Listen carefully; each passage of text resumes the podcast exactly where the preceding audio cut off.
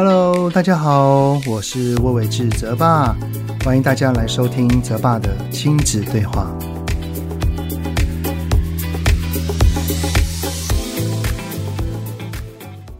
Hello，你们好，欢迎收听泽爸的亲子对话，我是亲子教育讲师魏伟志泽爸。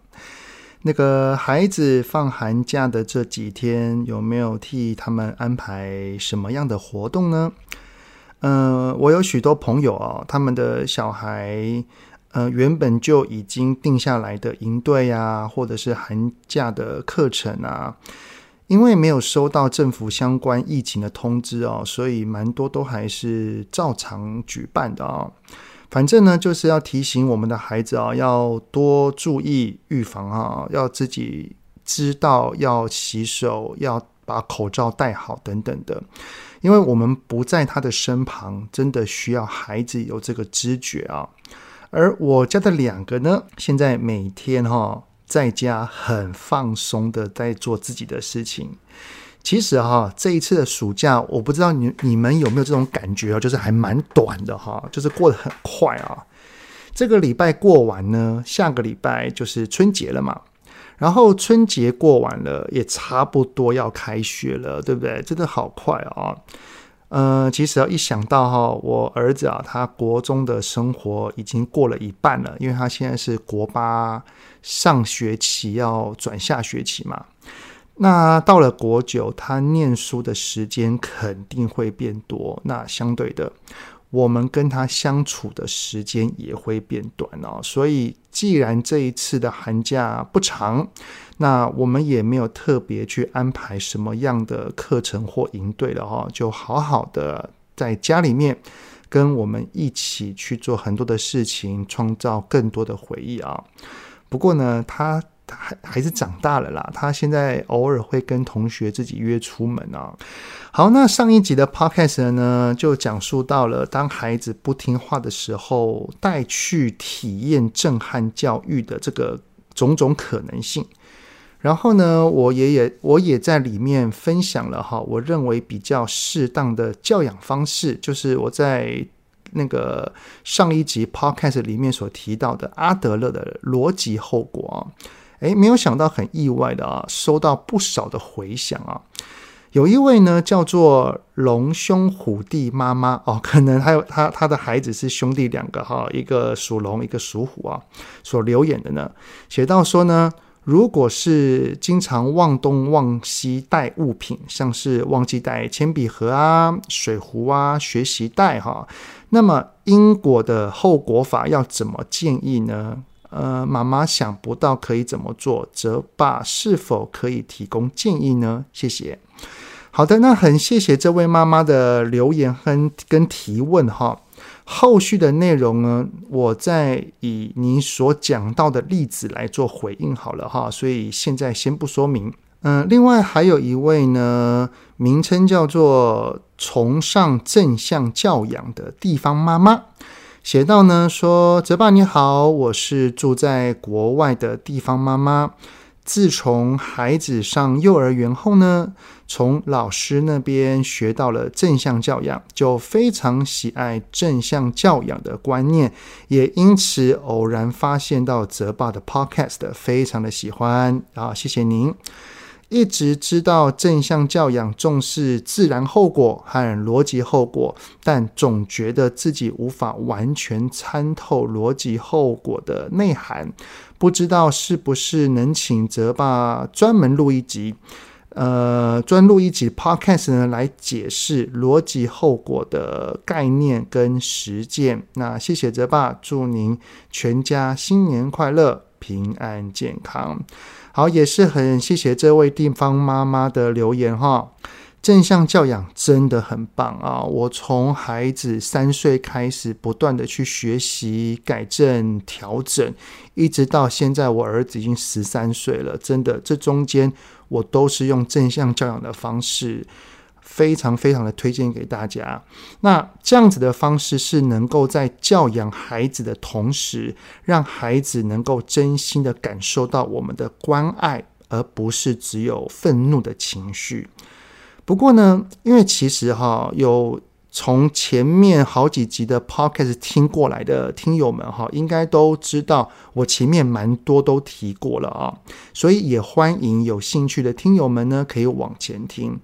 那既然有两位听友，还有其他的私讯我的听友哈，都有提到这一块。好，那么这一集的主题呢，那我们就放大一点哈。当然也是围绕在自然后果跟逻辑后果这两个。那我们来讲述的主题呢，就叫做要用怎么样的管教方式才会让孩子记得呢？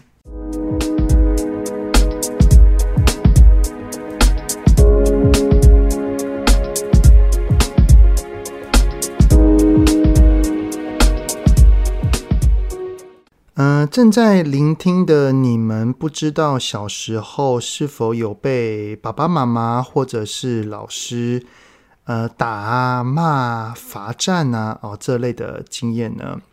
我自我记得哈，自己在小的时候有被我爸赏过巴掌啊，印象中啊，好像是跟我哥有什么争吵之类的啊。真的那个详细的原因跟过程我完全忘记了，但是那个巴掌的印象真的非常的深刻。那老师那边的话，我是有被藤条啊打过手心，然后好像也有被罚站过，但是到底为了什么，我我也真的不记得了。我自己猜想啦，因为在学校嘛，所以。多半哈都是因为分数考不好，或者是在教室里面调皮吧，等等的。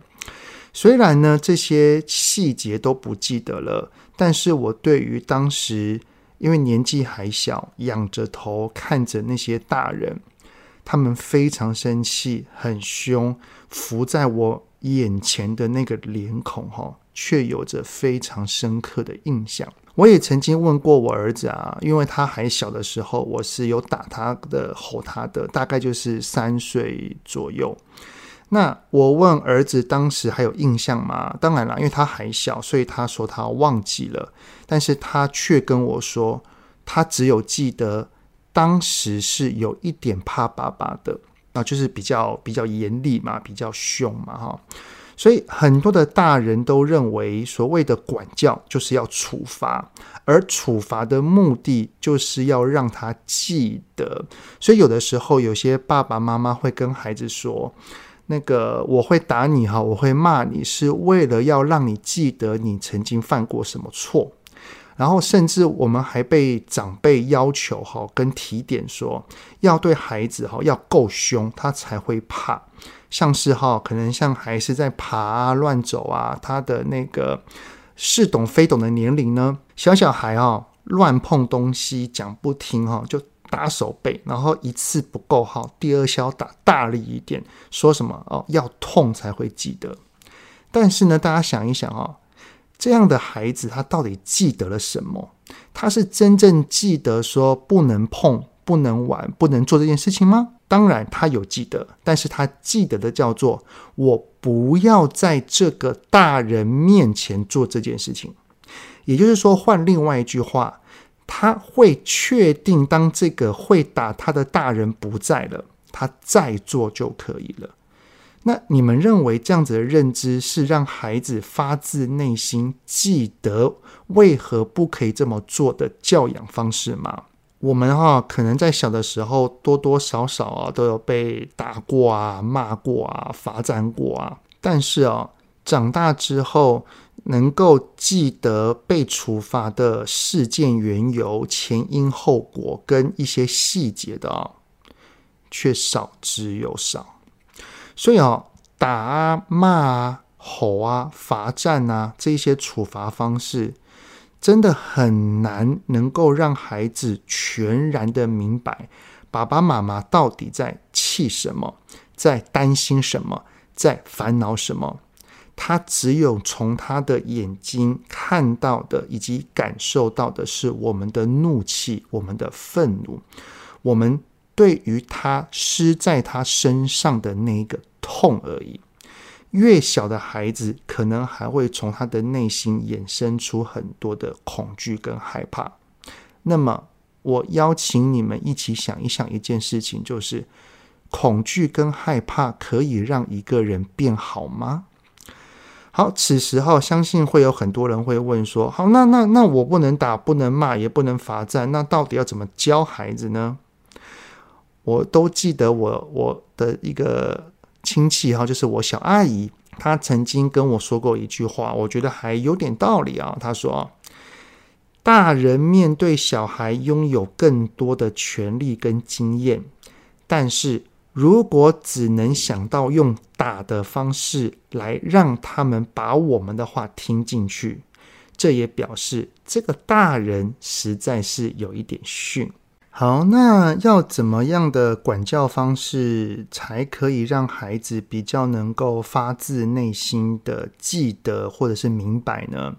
在阿德勒里面就有提出两个方法，第一个叫做自然后果，第二个叫做逻辑后果。那我在搜寻的时候有发现到一篇在教育评论月刊上哈，有一篇文章就就定义说到说。自然后果是指的是呢，行为本身所导致的自然结果，而这个结果呢，是孩子事先未预期到的。那逻辑后果是什么呢？逻辑后果是指说，经过人为的安排，附加在行为之后的后果，也就是所谓具有因果关系的条件。目的是在协助孩子逐渐学会自我负责的行为。好，那照字面上来看，哈，自然后果意思就是说，借由孩子他自身的决定，让他自己承受做或不做之后的后果，而这个中间没有大人的介入痕迹。那逻辑后果的意思呢，也就是说，是由爸爸妈妈或管教者的介入。但是我们的目的是让他学会对自我负责的体验。好，那我相信这个时候一定有很多的爸爸妈妈会提问了，说那那到底什么时候要用自然后果，什么时候要用逻辑后果呢？好，那在前面几集的 podcast 里面有提到哈，在教养的事件上面，请我们要先学会判断，判断什么呢？判断哪些事情是属于孩子的事，哪一些是属于爸爸妈妈应该要介入的事。那怎么去定义哈？我前面都有说过，我也不多说了。我们只要明白的知道说哈，当我们有这个定义是清楚的情况底下，属于孩子的事，原则上就是采用自然后果，而我们要介入的事。多半都是采用逻辑后果，像是啊，前面龙兄虎弟妈妈所讲到的例子，孩子忘记带铅笔盒、水壶、学习袋，哈，那这类的事情就是属于孩子的事。既然是属于他的事，他就要学习去透过忘记带而自然产生的后果，来让他。去体验忘记带的不便或者是不舒服，像是他忘记带铅笔盒，他上课必须要到处跟人家借笔，他要去体验那个开口的尴尬，或者是每一堂课都要跟人家借一下的那个心酸等等的哈。当他忘记带水壶了，他要去体验啊没有水壶喝的那个口渴。他要去体验用刷牙杯喝水的那个牙膏味道的那种不不方便。当他有这一些深刻的有感体验之后，他才会激起兴起那一个啊，我下一次要记得带的念头。否则啊，我们一直提醒，一直催他，如果孩子根本不当一回事，那不就是皇帝不急急死太监了吗？对不对？所以啊。请爸爸妈妈要记得，属于孩子的事，他都不着急，我们干嘛比他还着急嘛？对不对？所以啊，像我个人啦，只要是这一件事情是属于孩子的事，因为我们不是军队嘛，爸爸妈妈还是会关心孩子的，也会担心他的。但是我最多提醒三遍，而我这个三遍呢，可能会做的是：第一个，提醒事件；第二个。提醒呃底线，第三个提醒后果。如果提醒了三遍，他还是不在意，那就真的就算啦，那我也不会再提醒了。不然哈，也只是会被当成啰嗦而已，不是吗？当然啦，当孩子体验过忘记带的不便之后，他回来了，那我们还是要先关心他，而不是放马后炮的跟他说：“你看吧，爸爸是不是提醒过你啦？”哦，等等等等之类的话。而是要懂得反问他，对呀，你用刷牙杯真的很不舒服哈。那个你要到处跟人家借笔，那你真的会很辛苦嘛，对不对？那孩子啊，你觉得下一次要怎么做，你才会记得呢？透过这样的反问哈，练习让孩子自己想一想，有没有可以让他记得的方法，或者是。孩子想不到，或者是年龄还小，我们可以提出办法来跟他一起讨论。不过，因为是属于孩子的事，以他想出来的办法为主。因为孩子必须要透过不断的思考，然后做出决定，然后去体验他所决定的后续，才能够一次又一次的越来越好。不过啊，也会有这样的孩子哦，因为自然所产生的后果，他根本无感。像是啊，需要到处跟人借笔，他觉得没差，因为他人缘好，到处借都借得到。用刷牙杯喝水无所谓，因为他对于味道根本不在意，他觉得没差啊。用用那个有凉凉的很好啊，这样还可以有薄荷味呢。哈，那那那怎么办呢？再强调啊。既然孩子都不在意，我们为何要比他还在意呢？如果是我的话，我孩子这样都没有问题，那那真的就没关系啦。他忘记带东西都能够存活下去，也算是他的本事啦，对不对？但是要记得哦，我们还是要观察，观察什么呢？啊，比如哦。当孩子忘记带铅笔盒的频率有点高，然后到处跟人借笔，如果偶尔一两次啊，那也算了。但是如果过于频繁，那这不等于就是在消耗同学的物品吗？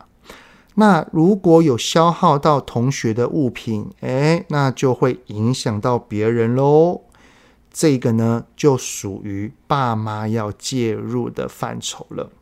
既然爸妈要介入，那我们要采用的逻辑后果法有四个原则，在上一集的 podcast 有提到。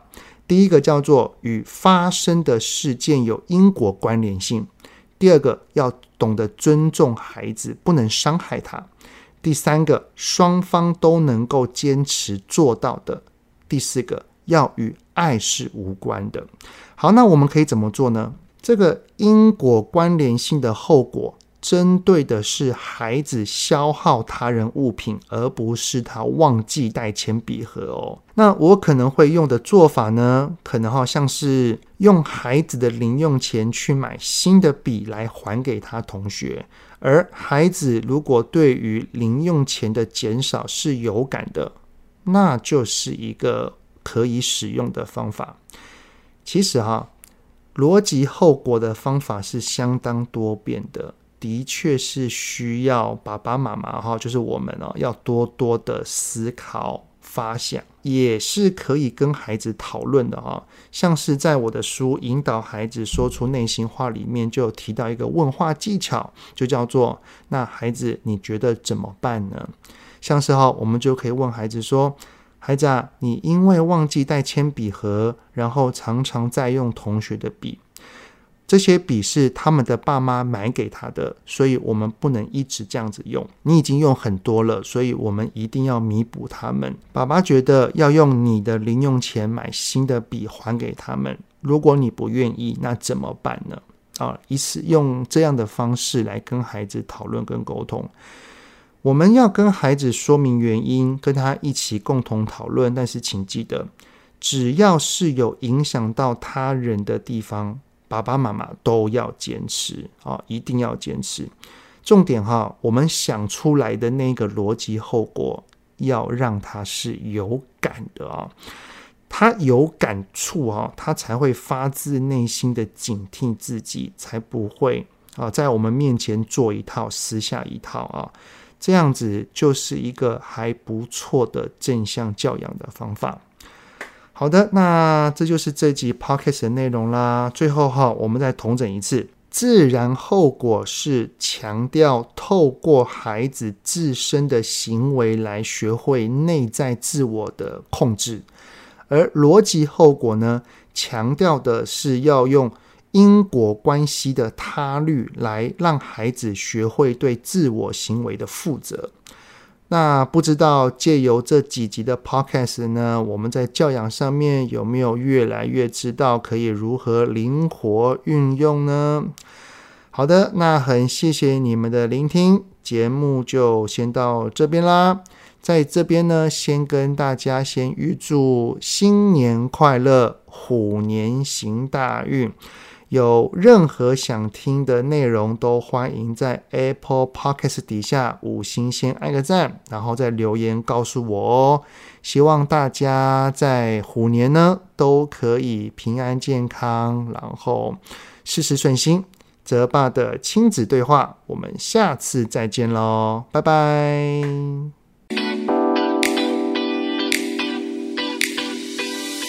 希望今天的节目有让您与孩子之间有着更好的相处。欢迎在各个收听平台订阅泽爸的亲子对话。如果是用 Apple Podcast，请以五星按赞给予肯定，也欢迎留言，我们一起讨论哦。如果有想要听什么亲子的议题，请欢迎告诉我。愿天下家庭的亲子关系能够更好。泽爸的亲子对话，我们下次见。